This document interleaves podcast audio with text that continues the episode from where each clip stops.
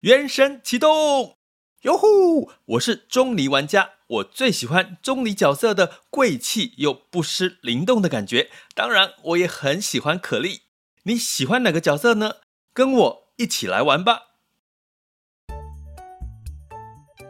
想要掌握即时市场观点吗？订阅郭俊宏带你玩转配息，每天不到十七元，你将享有专人整理的每月读书会。配息热点分析以及热门主题解答困惑，不论你想通过基金、ETF、美股或台股打造你的现金流收入，我们都能为您提供支持。点选资讯栏的订阅连结，了解更多。让我陪你一起投资理财。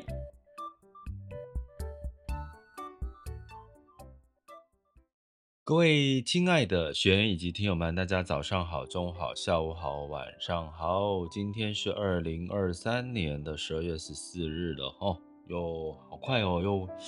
真的就是二零二三年要拜拜了，要迎接龙龙年了。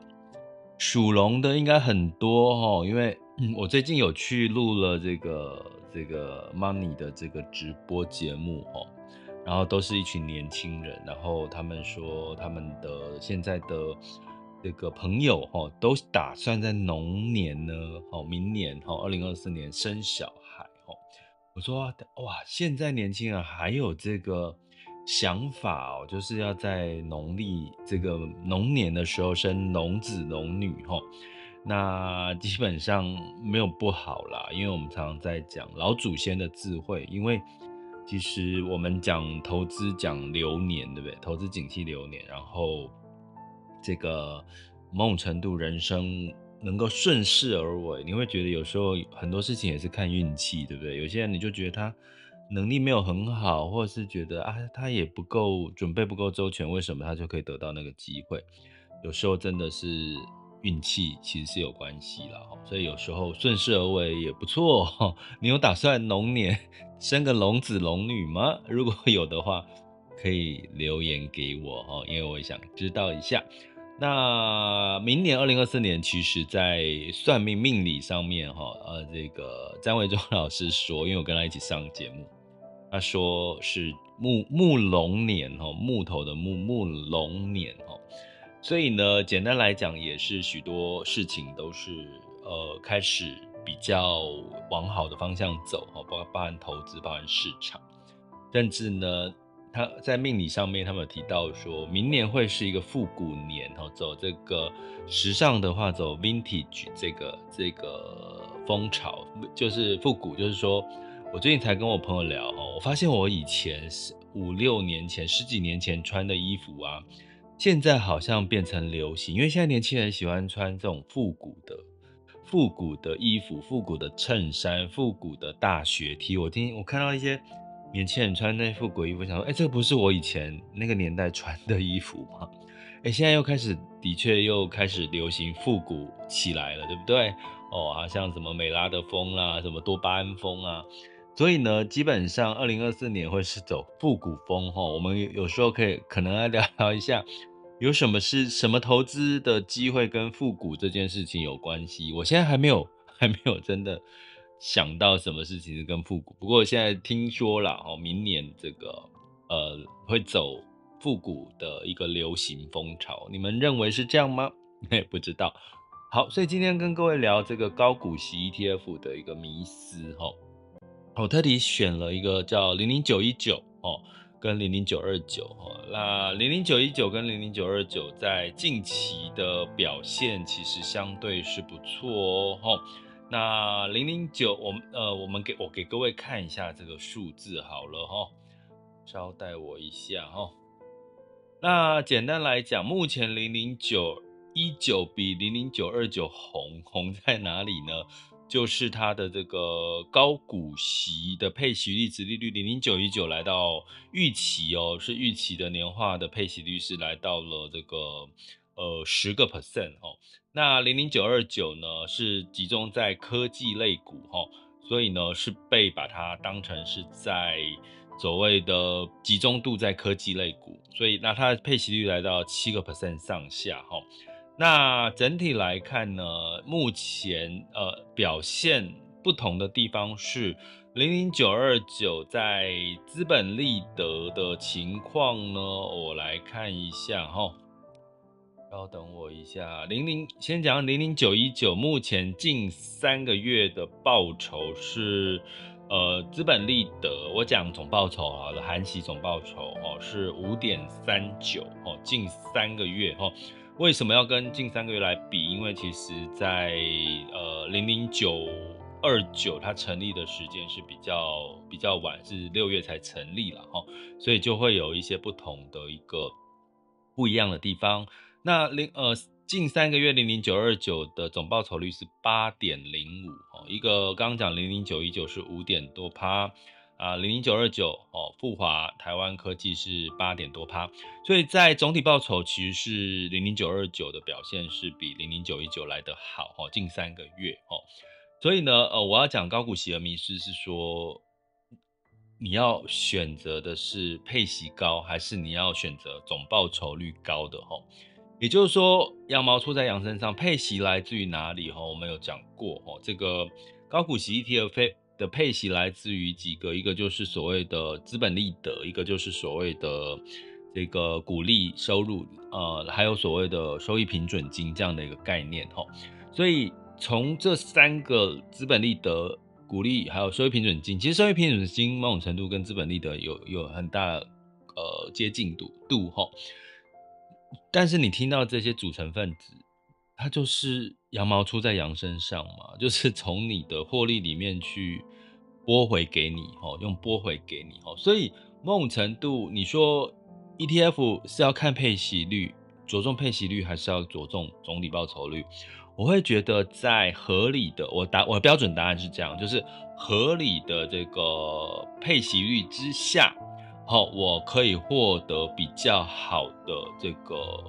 这个总报酬，听得懂我意思吗？好，我再讲一次哈，就是呢，基本上哈，在这个目前哈，就是我们在高股息的 ETF 呢，我们当然高股息追求的是配息率，好高的配息率，可是配息率也要合理啊，要不然你都会拿到自己配到，都是配到自己，羊毛出在羊身上。合理的配息率，我之前几集的 podcast 里面直播里面有提到，就是七个 percent 上下，我可以接受的哈。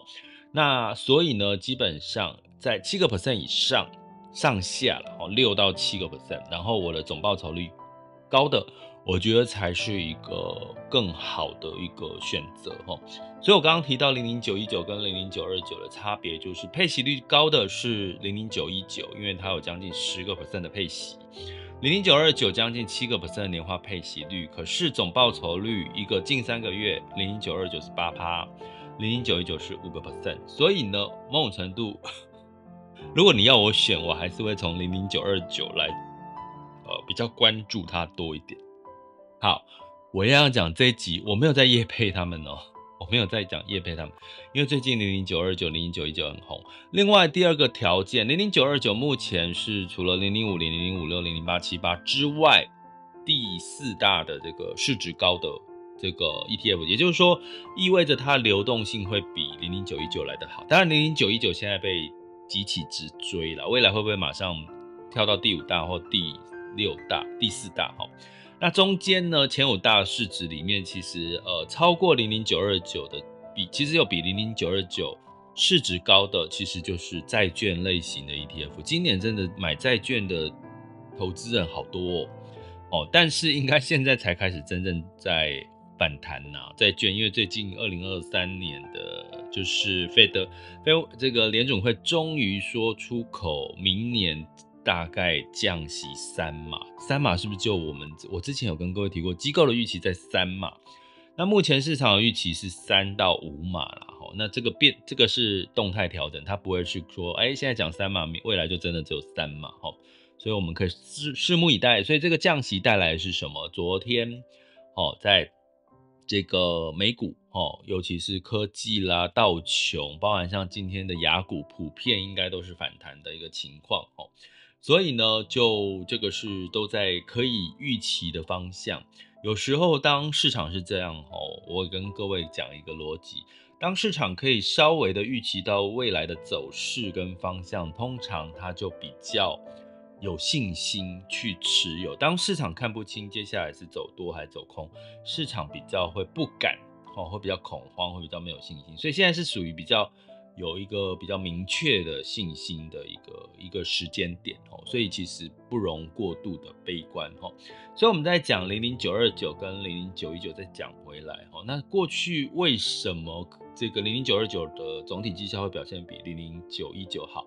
其实某种程度也可以从它的这个零零九一九的选股策略，零零九一九的选股策略就是近一年以来的所谓的 EPS 的成长幅度。哦，今年以来，比如说你从第一季就看二三四啊，就是说他去预测，或者是回头看二零二三年今年以来的 EPS 成长幅度表现好的前几档哦，前几十档呢，他再把它拿出来去做他的选股的一个标准哈。那零零九二九呢，它其实是所谓的用 ROE。哦，用 ROE 去做这个计算，哦，ROE 去做计算，找出这个 ROE 最高就是股东权益报酬率里面最高的哦档数呢，然后再去呃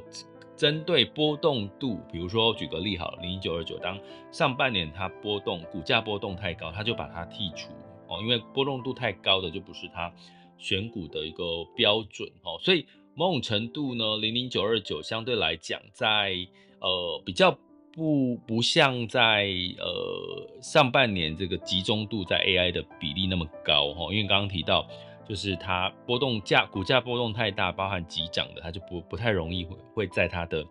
持股里面，所以在下半年股市修正的情况，AI 修正的情况下，它反而是逆势的一个上涨的机会会比较多哦。所以呢，在这个部分哦，那当然零零九二九大家诟病的是说它全部都是科技股哈，那零零九一九就不是喽，零零九一九大概航运类股占了将近有快两成哦，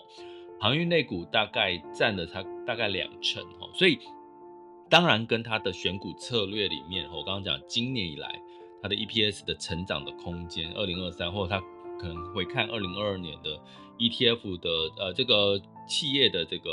EPS 的成长的空间去做一个选股的策略哦，所以呢，在零零九一九里面，大概有百分之十，我给给各位看，目前二十一个 percent 都在航运类股哦，所以前十大里面呢就有阳明哦，就有阳明，还有长荣，长荣是它第二大持股。然后第一二三第六大第二三一二三五第五大持股是阳明，所以光阳明跟长荣就占了它百分之呃十一左右哦，所以你就可以知道，其实它的高息的确是比较分散。可是航运这就走到一件事情，就是说，那你对航运类股哦，在明年的看法，因为它有两成哦，那四成在半导体，然后将近有十几趴是在电子通路哦。所以呢，航运类股也影响到了这个零九一九九一九的这个总体报酬的表现哦。那你对二零二四年航运会看好吗？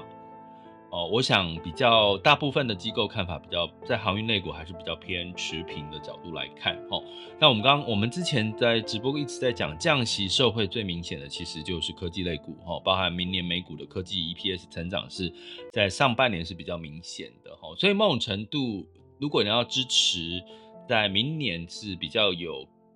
被关注的哦，可能仍然是在科技产业。那所以零零九二九哦，在半导体占了三成，电子零组件周边哦，通路就占了另外的三成哦。所以大所有的科技类股呢，